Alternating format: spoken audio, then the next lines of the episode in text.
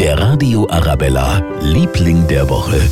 Naja, ist ohne jede Frage ein Mann, den es so in München nur ein einziges Mal gibt. Jan Hartwig ist der Küchenchef im Hotel Bayerischer Hof und er ist seit dieser Woche der einzige Drei-Sterne-Koch in der Stadt und nur einer von elf in ganz Deutschland.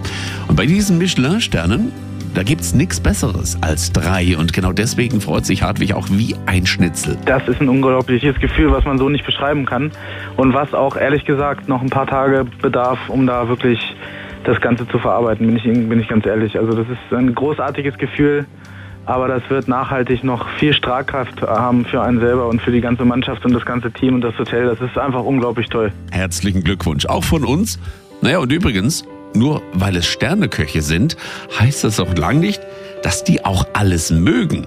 Im Gegenteil, Jan Hartwig hat uns verraten, dass ihm eines überhaupt nicht schmeckt und das ist Blumenkohl. Und das, Herr Hartwig, haben wir gemeinsam. Der Radio Arabella, Liebling der Woche.